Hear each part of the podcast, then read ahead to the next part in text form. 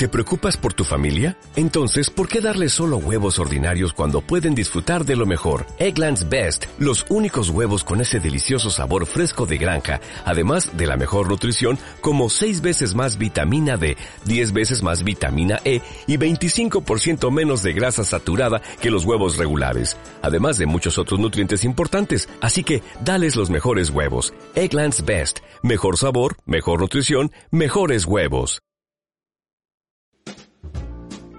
El otro día, María y yo decidimos dar una vuelta y recorrernos gran parte del antiguo cauce del Turia, aquí en Valencia. Hacía mucho que no paseaba por las diferentes zonas que forman parte del parque, desde antes del confinamiento incluso. Fue una sensación bonita retomar una vieja costumbre, y esta vez con una persona que conocí hace apenas unos meses y que hoy en día puedo llamar amiga. Después de la puesta de sol en la ciudad de las artes y las ciencias, decidimos descansar un rato y sentarnos a hablar de uno de nuestros propósitos de la quedada, el podcast. Hace tan solo unas semanas lo que estás escuchando era un mero concepto en la cabeza de dos estudiantes de comunicación audiovisual inquietos, con ganas de innovar y de charlar un rato, acompañados de dos copas de vino. Alrededor de las siete y media de la tarde nació Reservado. Incluso decidimos hacernos un selfie para rememorar el momento en el futuro. La emoción era muy real. Mientras el viento hacía un poco más divertido el hecho de anotar todas las ideas que se nos ocurrían en la libreta rosa de María, el diseño de la portada, la música del programa, las secciones que queríamos incluir y que incluiremos, de repente nos vimos rodeados de un mar de personas muy variopintas. Unas haciendo su rutinaria sesión de ejercicio, otras merendando, otras leyendo o paseando y hablando de la vida tal y como lo estábamos haciendo nosotros. Entonces me di cuenta de que hacía mucho tiempo que no me había parado a reflexionar sobre lo distintos que podemos llegar a ser, o sobre las vidas tan diversas que tenemos, como si se tratasen de universos paralelos. Cada uno vive su propio presente, se fija en unas cosas determinadas, admira o detesta a otras personas, lucha contra sus propios problemas, de ahí la necesidad que sentimos muchas veces de desconectar, de alejarnos un momento de la cotidianidad y de charlar con alguien de lo que verdaderamente nos gusta. Por ello, este podcast también es para ti, para que este momento con nosotros y con una buena copa de vino o de lo que más te guste, acabe, en cierto modo, reservado.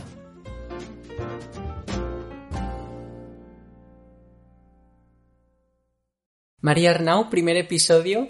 Hola. ¿Cómo estás? Nerviosa, la verdad. Eh, realmente parece que, seas la invitada al podcast o la entrevistada, pero eres la compresentadora, realmente. Soy Starring también. Pues bueno, eh, yo creo que la mejor manera de empezar el primer episodio es presentándonos un poco, diciendo quiénes somos, cómo nos conocimos y cómo surgió la idea de este podcast. Sí, pues bueno, eh, la razón principal, aunque ya habíamos quedado con más gente los primeros días de universidad y tal, para conocernos un poco, eh, fue que un profesor nos mandó ver una película, bueno, varias, para su asignatura, y entonces, como a mí se me hacían algunas pesadas de ver por mi cuenta, se me ocurrió que una buena forma de socializar y de paso avanzar cosas que teníamos que hacer era quedar para verlas que además siempre me ha gustado mucho la idea de quedar con amigos para ver una peli y tal, y si es en tu casa, pues la puedes comentar sin ningún problema. Y entonces quedamos para ver Bienvenido Mr. Marshall en mi casa. Hmm, de las primeras películas que nos mandaron allá por septiembre. Sí. Y, y la verdad que el grupo mm, lo decidí yo porque era mi casa, pero de forma un poco aleatoria, de gente que me caía bien y que intuía que podía ser simpática pero por probar totalmente y de hecho me daba cosa que pensaseis a lo mejor qué raro que esta chica nos coja a voleo. Estaba un poco expectante a ver qué va a pasar, qué personas iban tan bien, eh, porque claro, no conocía a nadie más, pero fue una forma de salir de la zona de confort, de ir a tu casa a ver una peli y es que me lo pasé súper bien, comentamos la película que además está muy chula y a partir de ahí nació el grupo que hoy en día se llama Peliculeo porque así se quedó el nombre de WhatsApp ya desde el día 1. y la verdad es que lo agradezco un montón. Sí, ahora pues comentamos las clases en streaming y tal, un poco lo que nos va permitiendo el contexto. Exacto, y un poco también eh, supervivencia, ¿no? A toda esta situación de clases online y demás. Así que yo creo que ha salido un buen grupo gracias a esa experiencia. Sí, yo también lo creo, la verdad. Y el tema de la idea del podcast, básicamente, eh, creo que eran vacaciones de Navidad y yo tenía pensado hacer un podcast, pero no sabía cómo, no sabía cuándo, si en solitario, acompañado. Entonces, en una de estas conversaciones por WhatsApp aleatorias que solemos tener Maris y yo, dije, oye, deberíamos incluir esto en un episodio de podcast, o te imaginas que hacemos un programa de podcast tal. Y yo creo que muchas veces las mejores ideas salen con un te imaginas o a que no te atreves o algo así.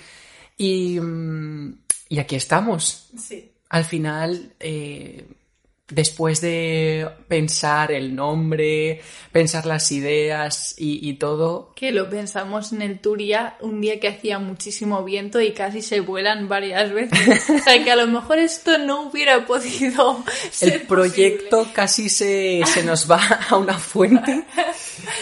Pero bueno, aquí estamos. Exacto. Vamos a empezar el primer episodio. Vamos allá.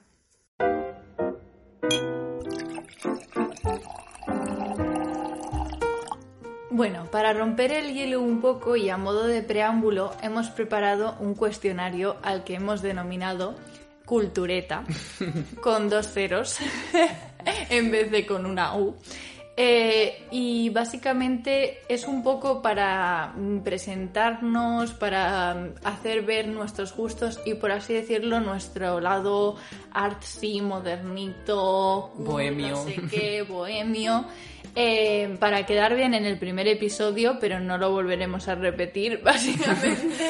Exacto. Luego ya nos veréis que, que, tenemos un lado mucho más paleto y tal, pero bueno. Que para nada esto va a ser así, todos los episodios, ni nada, simplemente es a modo de introducción. Exacto.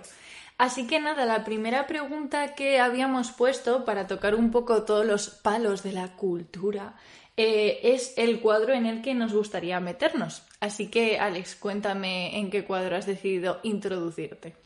Pues resulta que a mí esta pregunta no me ha costado mucho responderla, básicamente porque cada vez que veo arte o veo algún cuadro, pienso, ostras, imagínate meterte ahí y, lo pienso constantemente. Entonces, eh, básicamente he puesto a dos pintores impresionistas, bueno, uno impresionista y otro posimpresionista, eh, Monet y Van Gogh. Entonces, Monet es un pintor que me encanta, lo estudié en Historia del Arte el año pasado y es la parte, yo creo, del, del arte que más me gusta. Bueno, me he atrevido a lo mejor mucho a decir eso, pero me entiendes en la pintura y demás.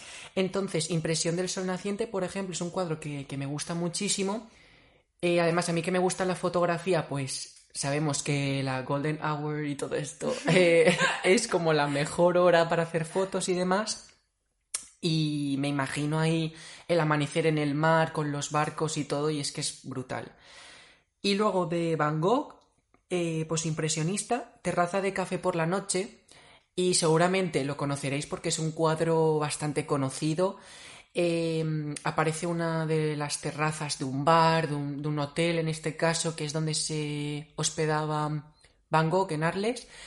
Y, me recuerda muchísimo, me gusta y me recuerda muchísimo al barrio del Carmen en Valencia eh, por las vibes que transmite, ¿no? Por la terraza, las copas, el ambiente, el buen tiempo y es algo que he hecho muchísimo menos de menos hacer ahora en, estos momentos tan difíciles. Eh, y bueno, básicamente me encantaría introducirme ahí de pleno y tomarnos una copa al aire libre. Al que iríamos los jueves. Totalmente, exacto. Además es que me acuerdo que tú, bueno, nosotros salíamos por la zona de, de Blasco Ibáñez, que es la zona universitaria aquí en Valencia, y, y me acuerdo que María nos insistía todas las semanas de, oye, tal, vamos al Carmen. Tengo un amor por ese barrio. Sí. Eh, La cosa es que al final, por unas cosas o por otras, acabamos yendo a los mismos sitios siempre, a los típicos. Y, mm, y la verdad es que me arrepiento no haber ido. A ver, es que Blasco está muy bien. Lo que pasa es que Blasco es una zona de baratera, de tengo 3 euros, voy a ver cómo puedo beber lo máximo con estos 3 euros que tengo eh, y para salir con, los, con tus amigos y ya está. Pero que si tú quieres dártelas de interesante y tal, el Carmen obviamente tiene mucho más potencial. Pero bueno, nada, se nos quedará pendiente. Totalmente. Eh, yo eh, también he seleccionado un cuadro del impresionismo eh, porque pensaba que, que, Alex iba a coger algo más abstracto. ¿En serio? La verdad. ¿Bebé es una persona abstracta? Digo, sí, seguro que coge algo de Klimt o de Munch o algo así. entonces digo, vale, pues todo eso descartado. Aunque bueno, mencionar que no me importaría meterme en el beso de eh, Klimt, creo que es. Siempre los, los lío un poco, pero creo que es Klimt. De hecho, tengo mm, una copia arriba. ¡Oh! En mi casa. ¿No, ¿No la has visto? visto? bueno, pues luego me voy a ir a verla.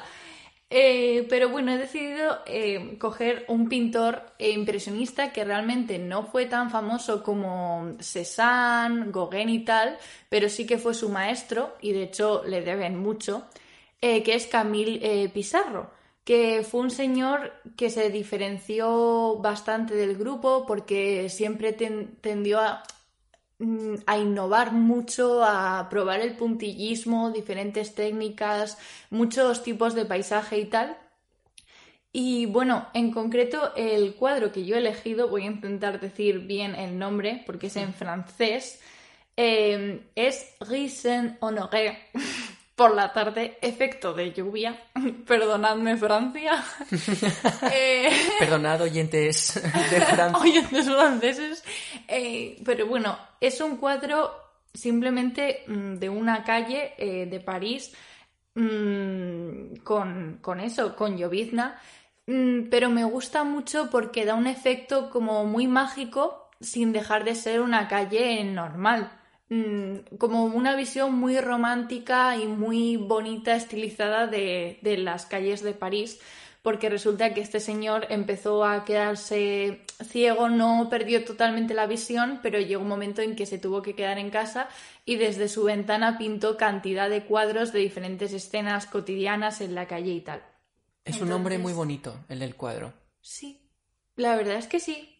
Eh, no sé, mm, era un hombre también muy humilde que, que tuvo solamente a una mujer en toda su vida, a diferencia de los otros que fueron más pendones. Eh, él siempre estuvo con la misma y de hecho me enteré de que tenían como tradición ir por pueblecitos juntos, no sé qué, y me pareció relationship goal. en plan, Yo quiero. A todo lo que aspiramos. Eh, sí, súper bonito. Y bueno, además el cuadro tiene historia porque eh, él tenía orígenes judíos y daneses también. Y nada, pues eh, resultó que con todo el tema de, de la Segunda Guerra Mundial y tal, pues una judía alemana se vio obligada a vender este cuadro para poder conseguir dinero para su pasaje a otro país. Hasta que ya pues lo recuperamos y tal. Así que nada, me parece un cuadro muy bonito por todos esos motivos. No sé si has visto la película de Monuments Men. No, Pues eh, es una película eh, de George Clooney, no me acuerdo quién más aparece, pero eh, bueno, que básicamente tienen que, uno- un grupo de militares del bando aliado tiene que recuperar obras de arte que de algún modo han sido condenadas por los nazis y, y nada, la verdad es que es bastante interesante y yo creo que ese cuadro perfectamente podría haber pertenecido a una de esas colecciones. Qué guay, pues esa película la he oído nombrar mucho, pero es, no sé por qué en mi mente lo de Monument no era textual, o sea, yo pensaba, esto tiene que ser alguna referencia a un grupo de espías o no sé qué, no sé por qué, y al final era mucho más evidente. Bueno, pues nada, la veré. Sí, bueno, básicamente son un grupo, no de espías, pero se dedican a eso, a, a recuperar las obras y, y la verdad es que está muy guay. Qué guay. Pues nada, lo tendré en cuenta. Hmm. La siguiente pregunta, eh, bueno, nos alejamos ya del tema pintura y nos introducimos en el mundo del cine, un campo obligatorio en este podcast como Evidentemente. eh, estudiantes de comunicación audiovisual y eh, se trata de si pudieras cenar con un director de cine vivo o muerto, ¿con quién sería? Otra vez yo intenté adelantarme a lo que iba a pensar Alex, porque sabía que probablemente mencionaría a Woody Allen porque nos gusta a los dos mucho. Y de hecho estuvimos hablando de eso con su padre eh, de vuelta de ver Rifkin's Festival en el cine. Entonces, pues he decidido cedérselo adelantándome a sus pensamientos y he cogido a Billy Wilder que eh, desafortunadamente no vive, eh, murió hace unos años por el 2000, no sé si dos o cinco por ahí. Y es un director polaco que, que ha hecho infinidad de películas. Primero empezó más bien como guionista y siempre destacó en ese aspecto y luego ya eh, se dedicó a, a, dirigir también las películas y trabajó con maestros como Ernest Lubis y tal. Y nada, pues me parece una persona súper graciosa. Eh, yo es el sentido de humor, del humor que aspiro a tener, porque tuvo una vida muy dura, toda su familia fue masacrada porque eran judíos.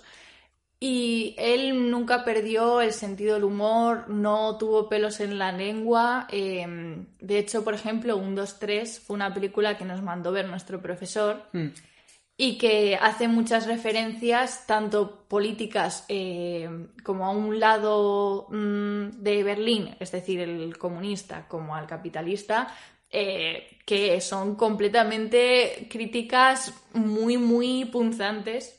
Me encanta la forma que tiene de echar bullas a ambos lados porque su humor es muy sutil y, y hay escenas tan caricaturescas en la película eh, de hecho, es que me encantaría ver más películas. No sé si te gusta alguna otra o... Sí, eh, la verdad es que eh, otra cosa que me sorprende mucho es que tanto en comedia como en drama fue muy bueno. O sea, es, tiene un gran sentido del humor, pero si hay que ponerse serio se pone. Y El apartamento es una de mis películas favoritas. Hay quien dice que es una comedia eh, no lo creo, la verdad. No creo que sea una comedia. Luego, cuando la veas, ya me contarás qué opinas. Yo la ¿Es la que sale Jane Fonda de joven? Eh, no, Shirley MacLaine. Ah, vale. Y Jack Lemmon.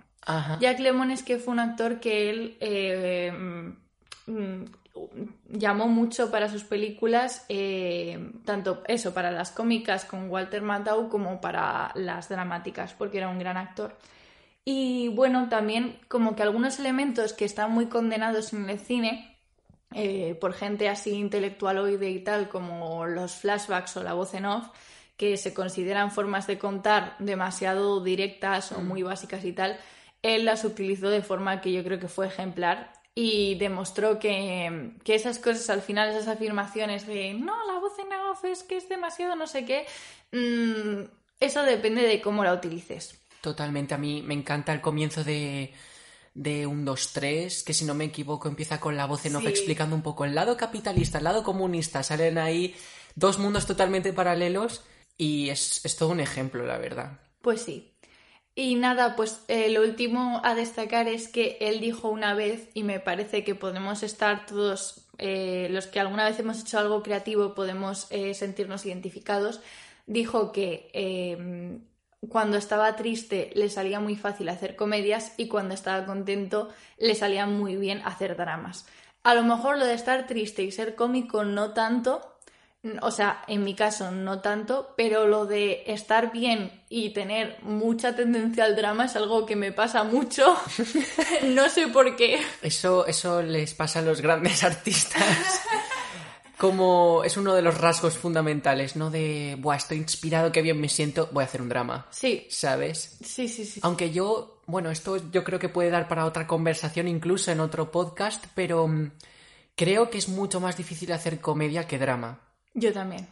Porque la comedia, al final, no puede ser humor fácil, no puede ser un humor de golpes, de puñetazos, ¿no? Que eso, bueno, si toca, toca, pero eso tiene que ser muy ingeniosa para que haga risa.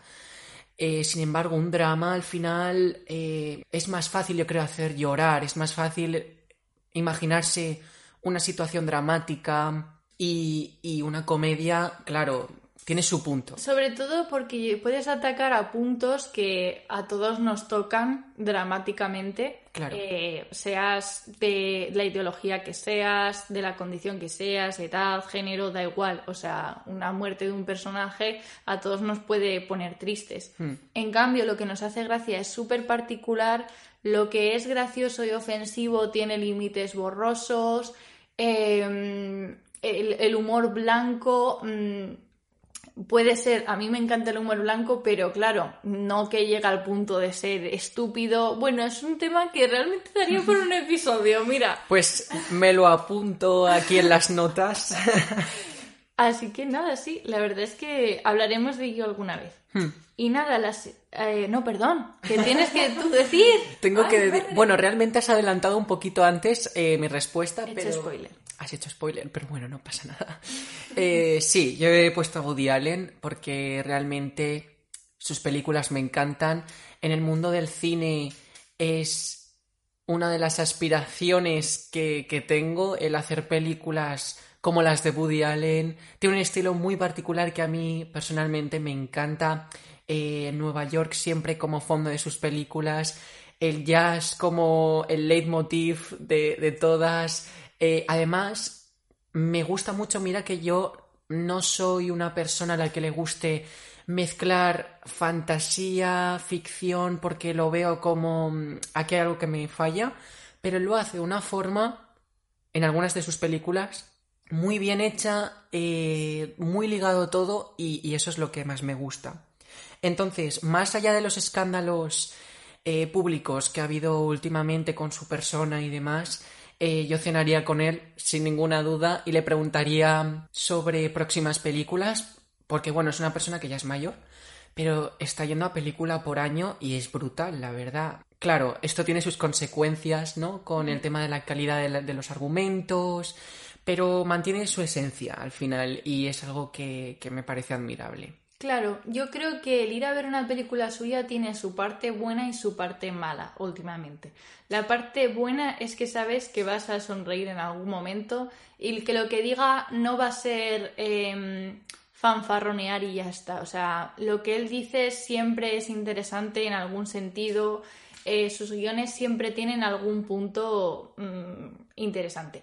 Y lo malo es pues que es muy recurrente y yo creo que el ritmo de producción que lleva le hace pues eh, un matrimonio, ella no está muy contenta, él está desesperado porque ve que ella se le va y entonces la película es ¿se quedará con ella o no? Mientras el otro hace un poco cansadas y luego aparece un garrulo eh, que es guapísimo siempre, eh, que eso es muy curioso. Y, y le hace de contrapunto a él que siempre se ha presentado tanto, bueno, hay una excepción, pero bueno, él siempre se presenta como su aspecto desaliñado tal o eh, coge a un actor que le pueda hacer Exacto. un poco ese papel. Es una de las cosas que más me gustan también que él, al final, aunque no salga en la película, acaba saliendo porque hay un personaje que, que le hace de él, ¿no? Porque realmente Woody Allen y, sus, y su- los personajes que él ha encarnado muchas veces son iguales. Eh, esto, por ejemplo, aparece en su autobiografía, a propósito de nada, que me la leí hace ya unos meses. Y, mm, y es algo que me gusta muchísimo. Y creo que la excepción que estabas hablando era Timothy Chalamet, ¿verdad? En Día de Lluvia en Nueva York. Sí. Claro, porque normalmente aparecen personajes que físicamente podríamos decir del montón, ¿no? sin, sin ofender. Eh, y, y Timothy Chalamet Para nada, se claro. sale de- del montón. Y... Pero bueno, el carácter al final es el mismo. El, Sí. el carácter del personaje, su forma de tartamudear, su forma de moverse eh, De nervioso. ser contradictorio, un poco quisquilloso, Exacto. tal, pero con su lado amable. Sí. Y lo que has comentado me ha parecido curioso eh, de lo de- que has dicho de mezclar fantasía con realidad, que a mí me pasa igual, no me suele gustar nada, pero él muchas veces sí que mete como toques así, eh, o también como personajes alegóricos, tipo en varias películas suyas, la muerte es un personaje con el que los, los demás hablan y no sé qué, y charlan y eh, tienen conversaciones muy graciosas porque a lo mejor la muerte se está llevando a uno de ellos y claro, el otro está en plan, bueno, pues nada, eh, Claro. es lo que toca, ¿no? Es que él estaba obsesionado con la muerte. Estaba obsesionada. De hecho, en todas sus películas hay algún chiste de humor negro o algo que, que tiene que ver con la muerte. Y por ejemplo en Scoop, que es una de sus películas más comerciales. Esa, esa es la que quería yo decir. Sí, pues es una de las películas más comerciales que ha hecho y, y, que no suele gustar tanto justamente por eso, porque se alejan un poco del mundo Woody Allen, pero al final... A mí me encanta esa película. Es una película que lo tiene todo, tiene misterio, tiene comedia, tiene alguna parte más dramática. Y aparece él, eh, yo creo que fue de las últimas películas que él apareció como Ay, personaje. Además, haciendo un personaje súper. Súper súper entrañable, ¿no? Sí. Mega cookie. Pues sí, ahí aparece, por ejemplo, la escena del tema de la muerte y eso. Y claro, ahí el garrulito, guapete, no sé qué, es Hugh Jackman. Además, siempre consigue actores con un porte y tal, que además a mí me encantan porque es como que tienen ganas de reírse de sí mismos, porque sus papeles realmente... mm, por ejemplo, Philip Garrel en Rifkin's Festival es un director al que mm, el pin- Woody Allen pinta como un, un flipao que, que no sabe dónde está y que tiene locas a las mujeres porque las mujeres están embelesadas pero que no tienen nada que decir realmente. Y a mí que lo hagan tan bien y tal me pone de buen humor porque es muy como Totalmente. facilidad de reírse de sí mismos. Es un personaje que mm, es el típico intelectual que se pasa de la raya muchísimas veces con sus comentarios y, y al que a lo mejor en la película obviamente le coges cierto asco, pero luego piensas y dices, tal, es que este personaje es fundamental y, y me encanta, ¿no? Al final, y, y luego en el día a día pueden aparecer un montón de referencias que dices, es que parezco eh, tal personaje de Woody Allen súper pedante. Porque Woody Allen no se siente él mismo como alguien así. No, claro, él lo dice en su autobiografía que para nada eh, se siente un intelectual. De hecho, tiene una lista de clásicos, tanto eh, de cine como literarios, que no ha leído, son o no ha visto, son clásicos que conocemos todos.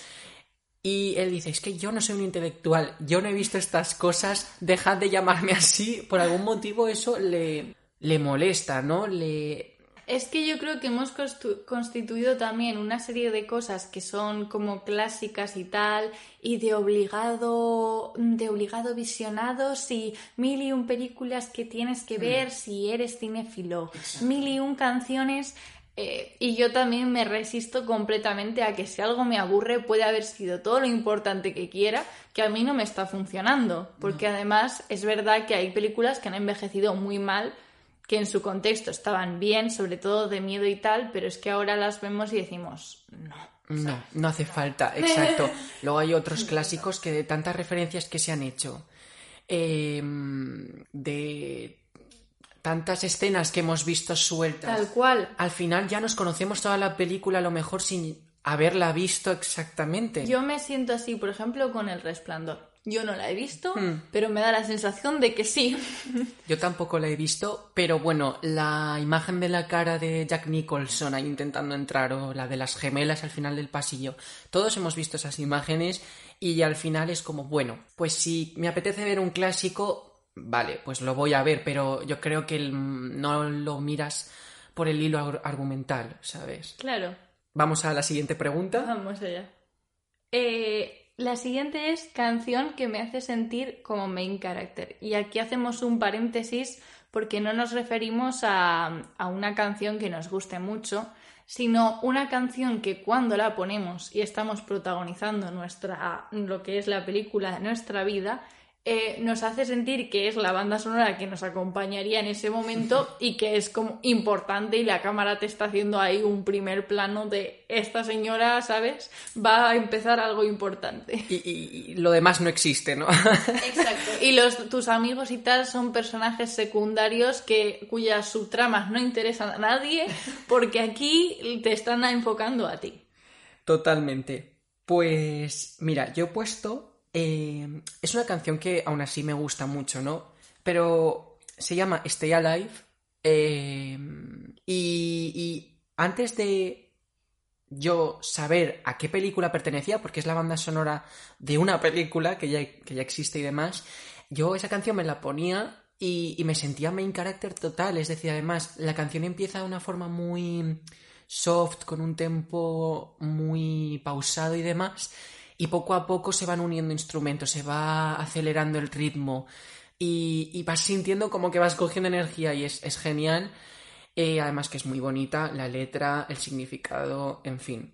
Genial. Y resulta que luego me di cuenta de que aparecía en la película La vida secreta de Walter Mitty. No sé si la habrás visto. Sí. Pues que básicamente eh, aparecía ahí y, y, yo, ostras, que ya pertenece a una película esta canción y además aparece en una escena en la que sale él corriendo por Groenlandia, por Islandia, no me acuerdo muy bien dónde era, pero vaya, brutal. Qué guay. Yo esa película la vi con una amiga en el cine, eh, pero creo que no estaba preparada para verla, me refiero, era pequeña y es que he visto algunas en el cine que mmm, creo que ahora me hubieran gustado más. La vida de Pi también y me parecieron las dos un coñazo. Hmm. A lo mejor no era el momento. Yo creo que no. También es una película que tiene un significado mucho más profundo del que se puede ver a primera vista, ¿no? Uh -huh. El tema de, de ir persiguiendo eh, los objetivos que él tiene, porque trabaja para esta revista. Bueno, es muy recomendable la película. Y bueno, luego también he añadido, aunque tengo que decir que más de forma secundaria, el álbum de Clairo, por ejemplo, eh, o The Neighborhood, es un grupo que me pongo constantemente, además en el tren da unas vibes como de indie Suburbanas, no sé qué, alternativo. Totalmente, y, y eso me, me, gusta mucho. Muy guay. Pues bueno, yo tengo eh, dos. Eh, una es para los momentos de despedida, eh, porque a mí me pasa que el hecho de irme de un sitio me impacta mucho, aunque yo me lo haya pasado fatal en ese sitio. Pero mmm, siento que a lo mejor no voy a volver y entonces a ese momento siempre le doy mucha importancia. Eh, eso, me, eh, por ejemplo, he llegado a, tomarme muy en serio despedidas de campamentos del colegio donde yo lo había pasado fatal, me habían hecho tirarme por una tirolina, yo tengo vértigo, había dormido con 40 personas en la misma habitación, las duchas eran un circo, yo olía mal, o sea, ya harta y, y como y todos los días los que estaba en el campamento con ganas de irme y llegaba el día de irme y decía, como que era una preparación emocional. Tipo. Llegaba el momento intenso de, Exacto, de Maris. Digo, ahí, ahí viene. Y entonces yo para esas, eh, esos momentos he, he cogido eh, Take Me Home Country Roads. Mm. Eh, realmente, además, el country tampoco es que yo lo escuche mucho, pero bueno, es una canción que te consigue transmitir nostalgia de un sitio en el que ni siquiera has estado. Y siempre que me voy me la pongo y tal, eh, como para rendirle homenaje al sitio de donde me voy. Mm, esas son las mejores canciones, yo creo. pues sí.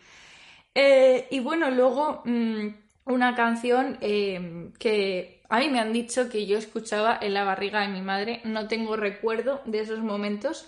sería extraño, la verdad, acordarse de cuando estuvimos en la barriga de nuestra madre. Ostras, sería algo porque claro, nueve meses allí sin ver otra cosa que no sea útero. Entonces se ve que escucharon mis padres que era bueno ponerle música a los bebés eh, en cocción, por así decirlo, mm. igual que al parecer lo es a las plantas y tal, que está aprobado eso. Eh, me parece un concepto bonito y yo lo haré si me quedo embarazada algún día, que esperemos que no pronto. Eh... De momento las plantas. Exacto. De momento, plantas. De momento a mi plantita. Eh, entonces, bueno, es la sonata en concreto número 5 en Do mayor, andante de Baltasar y Galuppi. No respondo por el resto porque no las he escuchado, seguro que son bonitas, pero eh, no las he escuchado. En concreto esa, eh, que luego ya a posteriori, ya cocida, sí que he leído, o sea, perdón, he escuchado la, la sonata, me parece súper bonita. Y eh, tiene la anécdota curiosa de que mi padre la quería oír en vivo de su intérprete por excelencia, que es eh, Benedetti Michelangeli, que es un, eh, un pianista muy famoso que tocaba increíble.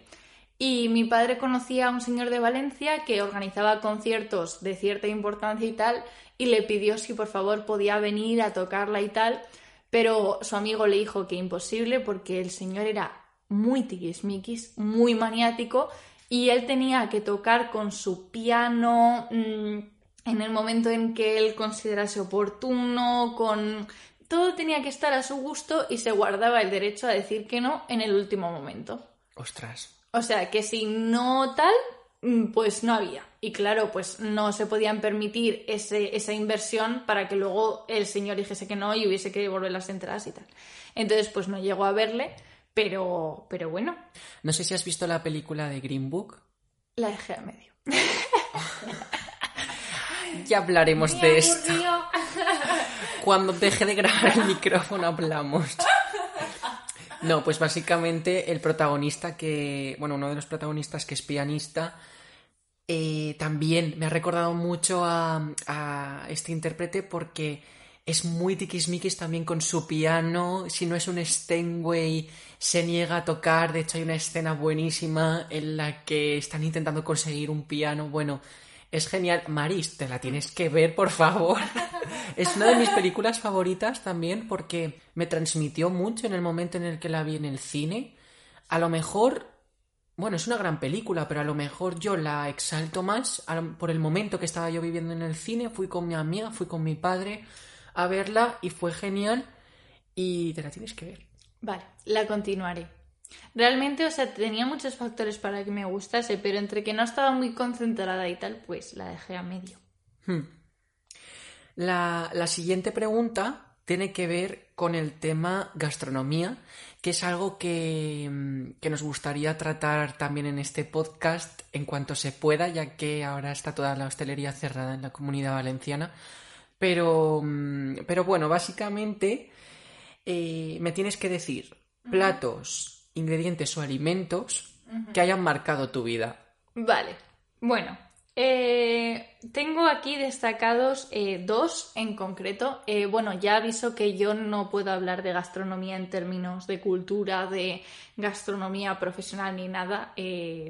no tengo tanto conocimiento. Entonces he elegido dos cosas muy sencillas que más, una más bien, más que marcar mi vida, casi marca mi muerte, que son los cacahuetes, porque yo tengo un amor tóxico con ellos, o sea, me gustan muchísimo, pero casi me matan, además, no una, sino varias veces.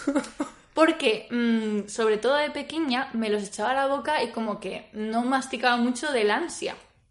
Y me los llegaba a tragar enteros y claro, hubo uno que se me fue por mal sitio y se me quedó pues en el conducto respiratorio que no era el digestivo. O sea, no fue un atragantamiento, fue de no estás en el conducto adecuado. Y claro, bueno, eh, la vez que me pasó con mi madre, mi madre, claro, al verme que yo no decía nada, que no iba ni para adelante ni para atrás, que estaba como... mi madre... Mi madre eh, es en pánico, llamando al camarero, por favor, agua, no sé qué. Bueno, liando la parda. Un circo. Pero la vez que me pasó con mis primas, eh, que si me están oyendo, hola chicas, eh, les hizo muchísima gracia. O sea, el verme a mí roja y no ir ni para adelante ni para detrás, les empezó a hacer mucha gracia. Y claro, yo no podía expresar la gravedad del asunto de decir, por favor, eh, madre agua. mía, qué mal. Y bueno, ahí casi Maris no estaría aquí hablando. Pero aún así no he dejado de comerlos, es que me encantan, me parecen el mm. mejor fruto seco junto con los pistachos, que están muy caros, pero son muy ricos y me gustan mucho. Ahora luego diré una cosa de los pistachos. Vale. Em, pues qué fuerte, la verdad, ahora yo creo que es hora de reflexionar, primas de Maris. Pero ojo, porque es eso, es como el tabaco o, en otra gente tal, no pueden dejar de fumar, pues yo no puedo dejar de comerlos. Mm. Y ya, pues le voy a hacer una mención mm, al bocata de salchichón, porque salchichón me gusta mucho.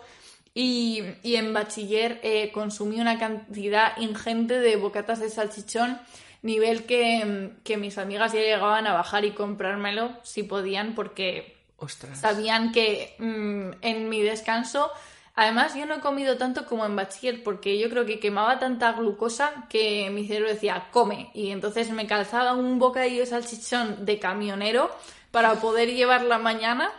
Eh, y, y nada, y me lo comía ahí. de- recuerdo que dejaba todo lleno de migas y tal, pero era mi momento favorito. Y ya está. ¿Cuáles son los tuyos? Bueno, yo tengo que hacer eh, un comentario que es posible que se considere polémico, pero eh, odio la ensalada, no la puedo ni ver, y yo pido disculpas públicamente porque sé que es un plato que mm, le gusta a todo el mundo, que es lo típico que te tomas cuando no sabes qué hacerte para comer o lo que sea, pero es que yo le tengo un odio brutal y no sé por qué. Sobre todo, a mí lo que me sorprende de cuando me contaste esto es eh, que la ensalada tiene muchísimas variantes. O sea, no tienes por qué hacer una ensalada con lechuga, tomate, no sé qué, ¿sabes? Ya, pues es Da que igual. da igual. Es El decir, concepto. a mí me dices que es ensalada, a no ser que sea de pasta, pero bueno, eso ya es otro concepto. No es una ensalada. Eso ya es otro concepto. La cosa es que me dices que no, ensalada de. No, es que no puedo. Y yo tengo mi teoría.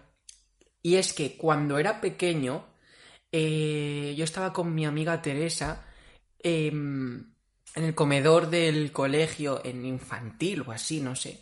Inciso que el comedor del colegio un creador de traumas a nivel nacional. Me refiero a quien no le haya pasado algo en el comedor del colegio no ha tenido infancia. Pues yo creo que mi trauma es este, ¿no? Eh, en fin, que había días que tocaba ensalada y además me acuerdo que lo que comentaba con ella de, ostras, hoy toca ensalada, no, por favor, tal, no sé qué, porque eso suponía que nos íbamos a tener que quedar hasta las 4 de la tarde ahí sentados porque nos obligaban a comérnosla. Total, que ella y yo nos aliamos y decidimos no tomarnos la ensalada nunca. Y nos quedábamos ahí mano a mano y a veces nos decían, tal, solo un trocito, un trozo de lechuga. Y ella, que no, que no sé menos. Y al final a lo mejor eh, teníamos que tomárnoslo y luego escupirlo. Bueno, horrible. Yo, esa es, mi Es que, teoría. además es curioso porque los niños cuando nos negamos a comer algo, es que nos negábamos. O sea, porque yo ahora que creo que conforme vas creciendo, no te gusta la ensalada, pero apechugas si tenías que tomar un trozo. Pero yo me acuerdo de cosas de me lo llevo el trozo en la boca y lo escupo en no sé qué y a ver si me puedo meter los garbanzos en el bolsillo para no tener que no sé qué. O sea, todo menos comérselo. Hacíamos unas estrategias de militares en los comedores. Yo me acuerdo que hubo una vez que, creo que me castigaron, de hecho, porque es como que y fui el cabecilla de una estrategia de a la de tres. A la de tres nos vamos, tal o algo así, ¿sabes? O, bueno, debajo de la mesa. Bueno, El Che Guevara.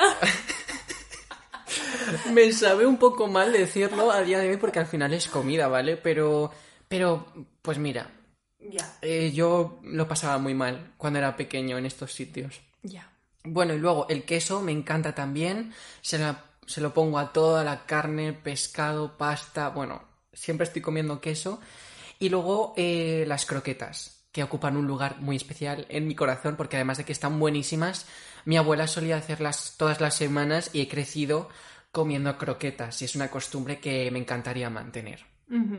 Y luego, eh, para hablar de los pistachos, es que me he dado cuenta que hay muchos alimentos muy típicos que no he probado.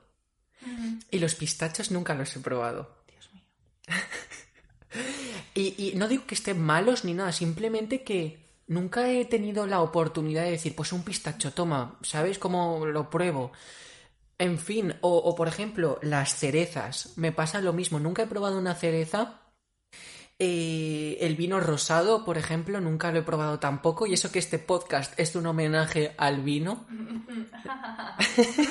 Pero bueno, yo soy... La hipocresía. Yo soy de tinto a tope. El blanco, sí, el blanco también, vale, te lo paso y me lo tomo a gusto y tal, pero el rosado es como, no me voy a pedir un rosado, no, no me apetece, ¿sabes? Entonces lo tengo ahí como aparcado. Y luego el hummus es otra cosa que, que probé, esto sí que lo he probado hace poco, pero era un desconocido para mí y a día de hoy agradezco mucho el día que lo probé porque me encanta y siempre estoy tomando hummus y además me encanta la comida árabe, por ejemplo, y se utiliza bastante el hummus con el pan de pita y demás, y es genial. Qué guay. Pues de eso es comentarte, los pistachos son una laguna en tu vida enorme que hay que solucionar. Eso es lo primero. Y la próxima vez voy a traer una bolsa. Eh, me va a costar un riñón, eso sí, están carísimos. ¿En serio? Son, esos son muy caros. Una bolsa muy pequeña, tres euros y pico. O sea, muy pequeña la bolsa, ¿eh? Ostras. Sí, curioso. Ah, pues Es un manjar de dioses. Luego, eh, las cerezas eh, me traen muy buenos recuerdos porque en mi pueblo hay cerezos y mi abuelo y yo las cogíamos y él me las ponía como suelen venir, o sea, como suele ser una ramita de dos, me las ponía en la oreja y tal y era como, ay, pendientes, no sé qué, y Ah. además yo no tenía agujero y era como, ay, no sé qué tal, y me costaba quitármelas. Y, y nada, y el hummus es que yo creo que realmente ha cogido popularidad porque es una comida que resuelve muy bien si tienes una dieta vegana y tal. Pero yo realmente a mi abuela nunca le he visto ni preparar hummus ni inventar el hummus para nada. Ha, ha sido un alimento que eso no ha Hicieron cortinas de hummus. Perdonada a María. La cosa es que eh, por eso a lo mejor eh, nuestras abuelas no lo conocen tanto, ¿no? Porque ha sido más la revolución veggie y tal lo, lo que la, lo ha traído. Go vegan. Bueno, eh, y nada, ya la última pregunta que tenemos para finalizar este cuestionario es sobre lecturas obligatorias. En literatura todos hemos tenido algún libro que había que leerse sí o sí y hemos eh, recurrido al rincón del vago o bien lo hemos leído con enorme sufrimiento o bien nos ha gustado mucho. Entonces la pregunta es qué libro pensamos que es de obligada lectura, para qué edad y tal. Vale. Pues mira, yo esta pregunta me ha costado un poco responderla porque al final, eh, poniéndome en la piel de un profesor, ¿qué libro pongo, no? ¿Qué, mm, qué debo hacer con mis alumnos? Y básicamente me he guiado por los libros que yo me he leído mm, no recientemente, pero tampoco hace una barbaridad de tiempo y que me han gustado mucho. Entonces, El psicoanalista, por ejemplo, de John Katzenbach, que tiene un apellido un poco extraño, eh, me ha gustado mucho.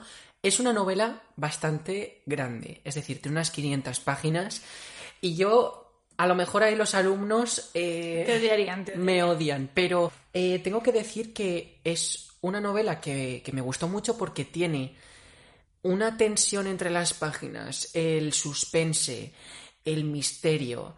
mm, trata el tema de los asesinatos, el tema del psicoanálisis, también enseña muchísimo sobre ese mundo, no en sentido técnico, en sentido libro de, de ciencia, pero sí que mm, menciona algunos aspectos y que está genial. Así que yo lo recomiendo bastante. Sí que tiene alguna parte a lo mejor que se hace un poco más bola, me acuerdo, pero yo lo recomendaría totalmente. Y luego, algo un poco más light, que esto sí que me lo podrían pasar los alumnos, es algún libro de Carlos Ruiz Zafón. Que, bueno, realmente esto en mi instituto ya lo habían hecho algún año y tal, y yo cada vez que ponían un libro de Carlos Ruiz Zafón me alegraba muchísimo. Y yo creo que en general a todos nos gustaba leer es- este tipo de libros porque mm, la forma que tiene de narrar las cosas es brutal.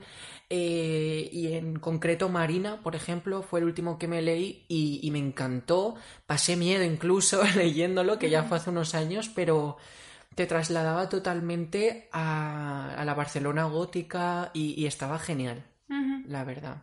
Eh, yo, a mí no se me ocurrió eh, Carlos Ruiz Zafón, pero me parece muy bien. Eh, me parece muy buena idea porque a mí no me gusta nada el género que hace, en el sentido de que a mí, eh, bueno, la obra de misterio del principio, los relatos y tal, el príncipe de la niebla y no sé qué, sí, pero siempre me ha frustrado mucho que esas cosas se, resuel- se resuelvan con elementos eh, sobrenaturales, porque no me, no me gusta, no sé, es un género que no. Pero de, eh, a pesar de eso, me he leído varios libros suyos y con gusto porque mm, cuenta las cosas muy bien, le pone muchísimo esmero, eh, te mete completamente en el ambiente y, y es como mirar las cosas con cariño, aunque, aunque te esté contando una cosa diabólica de no sé qué, es, no sé, es muy delicado. Y yo para responder a esta pregunta me he dado cuenta de que no podría obligar a leer un libro en concreto eh, no por dármelas de buena ni nada, sino porque es que realmente no he llegado a leer un libro que yo piense que sí o sí, lejos de mis gustos personales, es lo tiene que leer todo el mundo porque desvela algo que es esencial. Pero esto es porque seguramente me, me falta leer más. Eh, que he leído mucho, pero, pero no, no cosas así tan importantes. Eh, un libro que me gusta mucho es Un hijo eh, de Alejandro Palomas y yo lo recomendaría y en general sus libros porque eh, trata ese tipo de personajes así como más inocentes como una madre mayor o un hijo pequeño que se dan mucha cuenta de lo que pasa a su alrededor pero por A o por B, en el caso del niño por la inocencia o en el caso de la señora mayor por la edad, pues no lo manifiestan como lo haría un adulto, por ejemplo, y entonces eh, tienen que buscar otras formas de mm, desahogarse y tal, pero no, no las típicas. Entonces, en un hijo, por ejemplo, el niño se expresa a través de sus dibujos y tal, y tiene una, una psicóloga que intenta desvelar qué le puede haber pasado em, para que dibuje esas cosas, porque tampoco le puede preguntar directamente al padre, el hijo, que a ver qué pasó en su pasado y tal. Así que eso, Qué bonito. sí, eh, te lo recomiendo un montón, te encantaría. Mira, ambos libros tienen que ver con, bueno, el psicoanalista, con el tema del subconsciente, Freud. Pero sí, está muy, muy bien, la verdad. Incluso ahora que me acuerdo, tiene uno que se llama Un perro, que de hecho es como de mucho amor, y tú tienes uno súper bonito, al cual estamos desterrando, porque si no, eh, eh, hace ruiditos. Claro, eh, bueno, está arriba en el comedor que realmente tiene toda la casa para él, pero mm, eso, mm, aquí estamos un poco más encerrados nosotros, más bien. pues genial. Ah, pues aquí concluimos El, nuestra- el cuestionario cultureta.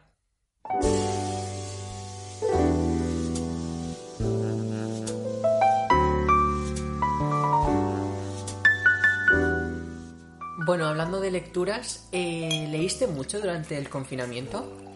Pues sí, me lo propuse porque yo eh, de pequeña leía mucho y entonces eh, como tenía tanto tiempo libre me di cuenta de que hacía mucho que, que no leía y entonces me lo propuse y leí varios libros y tal. Me costó retomarlo, pero poco a poco intenté cogerle el hilo otra vez. ¿Y tú?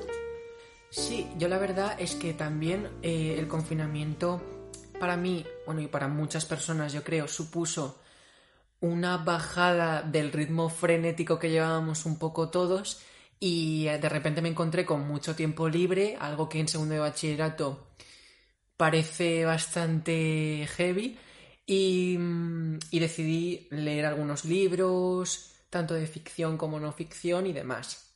Entonces, todo esto viene porque realmente dentro de nada va a hacer un año que, que nos confinaron y mm, es muy impactante pensar cuánto hemos cambiado en un año y todo lo que ha supuesto, a lo mejor confinamiento aparte, pero todo este tema del coronavirus, lo que ha afectado a nuestras relaciones, a nuestra forma de ser, etc.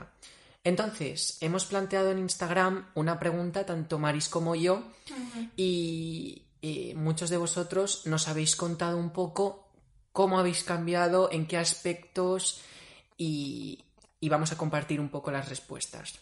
Que por cierto es algo que creemos que haremos más veces a partir de ahora. No explicamos nada porque no hizo, o sea, no lo veíamos oportuno en ese momento, pero nada, que haremos más preguntas de este estilo y que comentaremos de forma completamente anónima, claro, pues lo que nos respondan que venga a cuento y sea interesante. Claro, así que para la próxima vez, si queréis compartir algo relacionado con el tema, Arroba Alex Munozlo. arroba Aymaris con dos Y. o colores de perfil, O arroba colores de perfil. Esa es mi, esa es mi personalidad interesante. aprovecha la, la publi.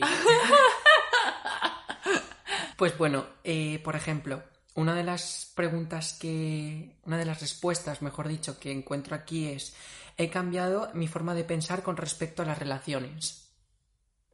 Yo creo que mm, el separarte de repente, de golpe, de tantas personas eh, físicamente, ha sido una especie de selección natural para decir, bueno, esta persona mantengo el contacto, esta otra mejor no, o de esta ya no sé nada, o al revés, que a partir del el confinamiento han surgido nuevas relaciones porque se ha conectado de repente a House Party con toda esta fiebre que teníamos todos con el House Party y demás, y a partir de ahí a lo mejor han surgido relaciones nuevas, que eso también puede ser.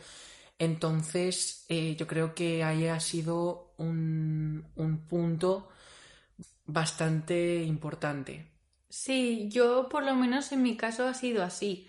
Eh, sobre todo porque yo tendía mucho a cuando estaba mal con alguien, eh, y tal, pues salir, o sea, no salir de fiesta para olvidar no sé qué, no, no, no, no tanto, pero sí como conseguir algo rápidamente para desconectar y tratar de ignorar el problema hasta que por sí mismo desembocase en algo.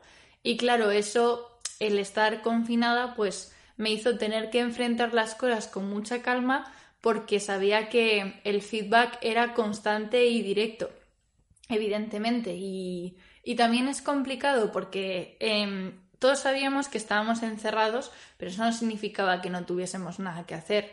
Pero sí que es cierto que a lo mejor si un amigo tuyo durante el confinamiento tardaba mucho en responderte, era extraño porque, tío, no tienes otra cosa que hacer que estar en tu casa. Pero aún así había que aprender a, a respetar las distancias, los tiempos del otro, eh, un poco la distancia que se quisiera poner porque no la teníamos ya marcada por el día a día en general.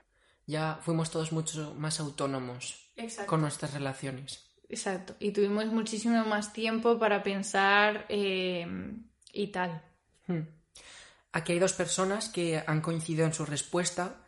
Pone, creo que mi inteligencia emocional se ha multiplicado por mil. Y luego eh, hay una chica que ha puesto madurez emocional y al final eh, la situación que hemos vivido te obliga, en cierto modo, a mm, asimilar muchos sentimientos, a darte cuenta de cosas que tú a lo mejor tenías ahí metidas y como tenías tanto tiempo para pensar, han salido todas de golpe y, mm, y yo creo que todo eso ha ejercitado nuestra capacidad de asimilar.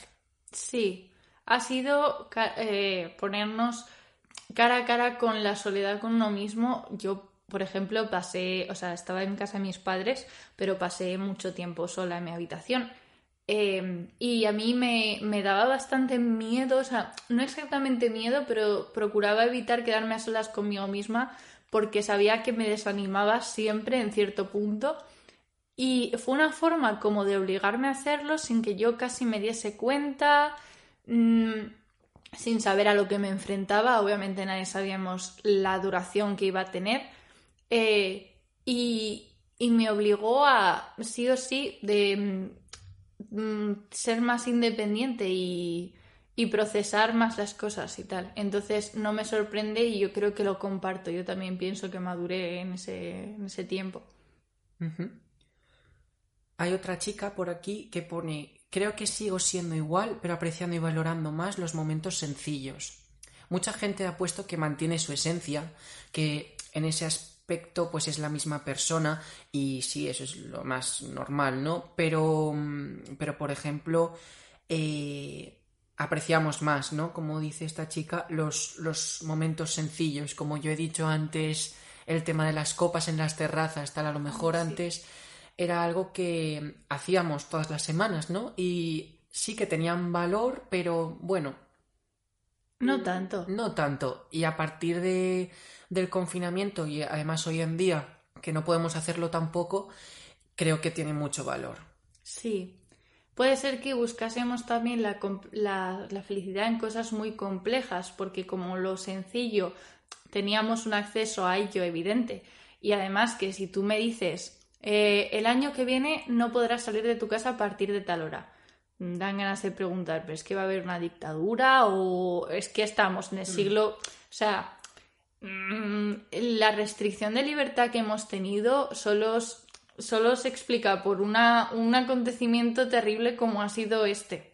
Que por cierto, inciso para creo que, em, debemos eh, aclarar que lo que estamos diciendo no intenta como vender esto como que ha sido una oportunidad ni, ni una bendición, no. A ver, ha sido una desgracia y ya está. Lo que pasa es que evidentemente pues ha tenido repercusiones sobre nosotros y algunas de ellas no tan malas. Claro, esa frase de no, de estos, de esto saldremos mejor, ¿no? No.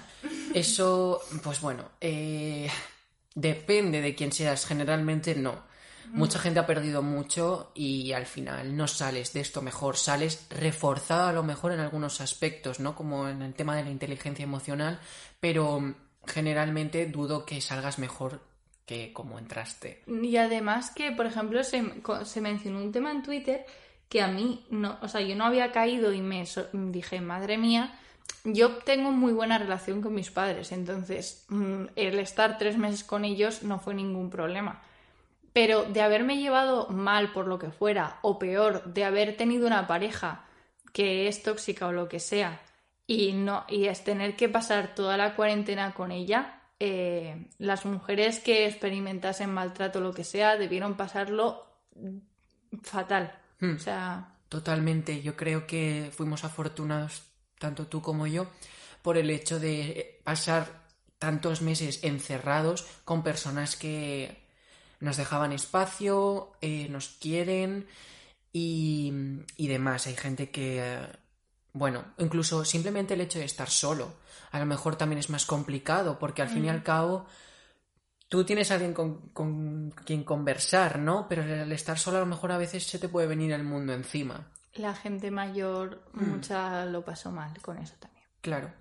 Y me ha hecho gracia el comentario que has dicho de hace un año, si nos hubiesen dicho tal, es que yo solo pienso constantemente, ¿qué pasa si en 2019 hubiésemos visto una foto de 2020, el de la calle? Todas las personas con mascarillas, tal, o si hubiésemos visto un fragmento de una noticia de marzo.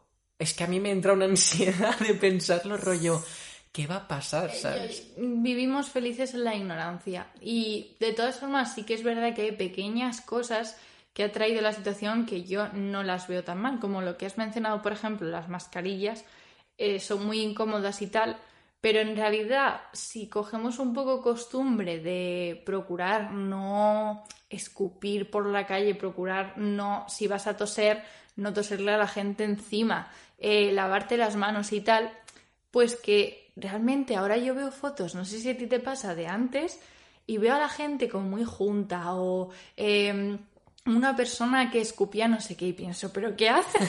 ¿Sabes? Que a lo mejor estábamos muy acostumbrados a un, cierto nivel de guarrería que por lo menos vamos a quitar. El tema de las series. De, ¿pero qué hacen todos juntos ahí?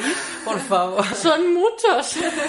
o el tema de cuando empezó todo esto que decían, tal, mira, así te tienes que lavar las manos, tal, y yo en plan, pero que la gente no sabe las, manos, como que no lo hacéis ya, ¿sabes? Sí. Es bastante heavy. Sí. Hay otra persona aquí que ha puesto, eh, sobre todo, que todo pasa por algo y que tenemos que fluir. Así se disfruta más todo.